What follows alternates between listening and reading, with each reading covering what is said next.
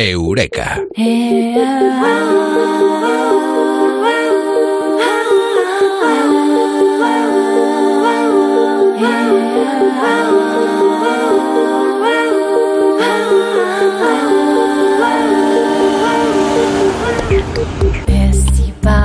Con pies de plomo, pero lo festejamos. Una información más sobre otro fármaco que puede curar muchos eh, tipos eh, de cánceres, o por lo menos se puede usar eh, para tratar algunos tipos de cánceres. Hoy lo vamos a comentar aquí en Eureka con Mado Martínez. Mado, muy buenas, ¿qué tal? Buenas noches, vamos a matizar. Podría ser eficaz claro, contra muchísimos tipos de cáncer. Eh, claro, evidentemente. Eh, por eso decía al comienzo, eh, con pies de plomo, porque siempre cada una de estas informaciones hay que tener cuidado, pero hay que festejarlas, porque esto quiere decir que se está avanzando, que están apareciendo fármacos, que se consiguen cosas. Ojalá se consiguieran mucho más, ¿no? Pero algo es algo.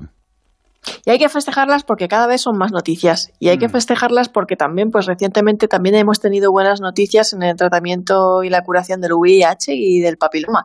Pero hoy nos vamos a centrar en esta noticia que nos habla de un fármaco que podría ser eficaz contra la mayoría de, de cánceres. Y creo que todos conocemos a alguien que, la verdad, que ha sido tocada por la palabra cáncer alguna vez.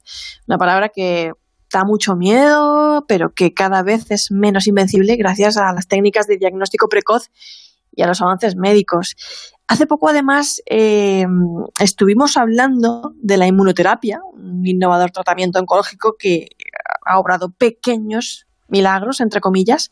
Todavía se está investigando y que en el caso de James Allison y Tasaku Honjo, pues además que fueron pioneros en este tratamiento, les valió el Premio Nobel de Medicina el año pasado.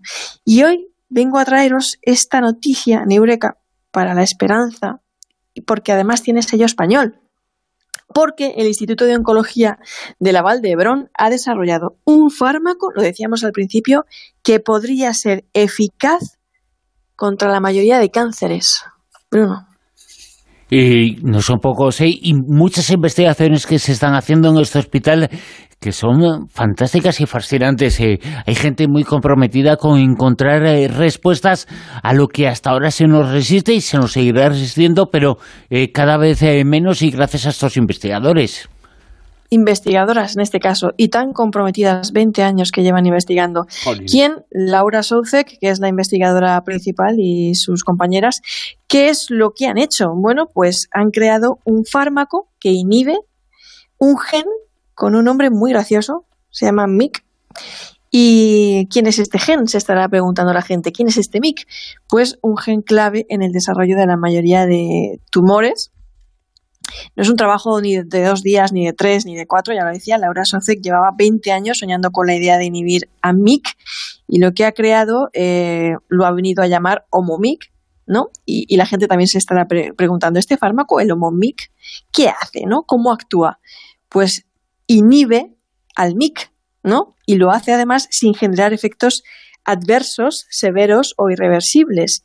¿Y dónde se ha probado? Bueno, pues como sabemos, antes de ensayar un fármaco en humanos, eh, se experimenta con ratones y células in vitro y cosas de estas. Y eso es lo que han hecho estas investigadoras, que han llegado a la conclusión de que este fármaco no solo era capaz durante todas estas eh, años y décadas, dos décadas de investigación, no solo era capaz de inhibir em, algunos tipos de cáncer de pulmón, hasta algunos tipos de cáncer de pulmón, mejor dicho, de los más agresivos, sino que además no tiene efectos secundarios. Entonces, tras 20 años de investigaciones y tras demostrarse su eficacia y seguridad en ratones, en el tratamiento de casi todo tipo de tumores, pues eh, bueno, lo que quieren es ensayarlo ya en personas eh, con cáncer de mama o pulmón. Este es el siguiente paso que van a dar, ensayarlo en humanos, en personas con cáncer de mama o pulmón. Esta es la primera fase antes de pasar a experimentar con más tipos de cánceres en humanos y si la cosa tiene éxito, como todos esperamos que así sea, ojalá pues seguir ampliando estos ensayos, como hemos dicho, a otros tipos de cáncer. Y es una buena noticia porque en los experimentos con ratones al administrarlo vía intranasal y llegar a las células cancerosas sin ningún efecto secundario, repetimos, vieron que a las cuatro semanas la mitad estaba libre de células cancerosas. Es decir, no solo impide eh, que el cáncer siga desarrollándose, no solo lo inhibe, sino que además revierte la enfermedad. Más datos. Estas investigadoras han probado mezclar el Omomic con el Paclitaxel, que es otro medicamento para este tipo de cáncer del pulmón de que estábamos hablando, y vieron que además cuando se mezcla, cuando se combina, es todavía mejor la eficacia. ¿Cuándo estará disponible? Es la pregunta que te haces, ¿verdad? Eh, por supuesto que sí, eh, porque eh, esa es una fase, con los fármacos pasa, hay muchas fases, hay muchas etapas, pero la más importante en cuando se sabe tras la investigación que causa un efecto positivo es saber en qué momento puede llegar a los pacientes, porque es la prueba de fuego por un lado y sobre todo es lo más esperado por todos. Claro, bueno, pues estas mujeres tenaces que han estado ahí trabajando con constancia eh, quieren pasar a la fase 2 de la investigación lo antes posible, antes del 2020, y además han creado la empresa Peptomic, que hasta ahora ha conseguido 5 millones de euros para desarrollarlo y para que pueda llegar al mercado lo antes posible. Y bueno, así que si a alguien le sobra algún que otro millón de euros, pues sería fantástico que tuviera la idea de colaborar, invertir en el desarrollo e investigación de este nuevo fármaco. Y es lo que, lo que os puedo decir hasta el momento de esta noticia. Hace falta mucha ayuda para este tipo de fármacos, eh, para cáncer y para todas las enfermedades. Hay mucha ayuda de la gente porque los estados implican muy poco y, las empresas eh, también se implican en aquello que puede tener una rentabilidad. Y lo importante yo creo que es conseguir una rentabilidad eh, para la gente, una rentabilidad terapéutica para esas personas que están sufriendo. Algo que no les importa quién pueda sacar de beneficio, pero lo importante sobre todo es que ese beneficio se pueda medir en términos de salud, que es lo fundamental, y no en otros eh, términos eh, que a veces eh, la salud para algunos se convierte en un negocio. Pues no, pues en este caso el negocio es la salud y, que las personas estén mejor y que gracias a la investigación de algunos estudiosos, de algunas estudiosas en este caso, se están consiguiendo muchas cosas y se están consiguiendo muchas cosas en España. Eso también es importante destacarlo. Sí, yo creo que España es un país que está dando muchísimo que hablar en materia de investigación porque además eh, la mayoría de las veces se hace desde instituciones públicas, universidades, hospitales y es increíble lo que se está haciendo.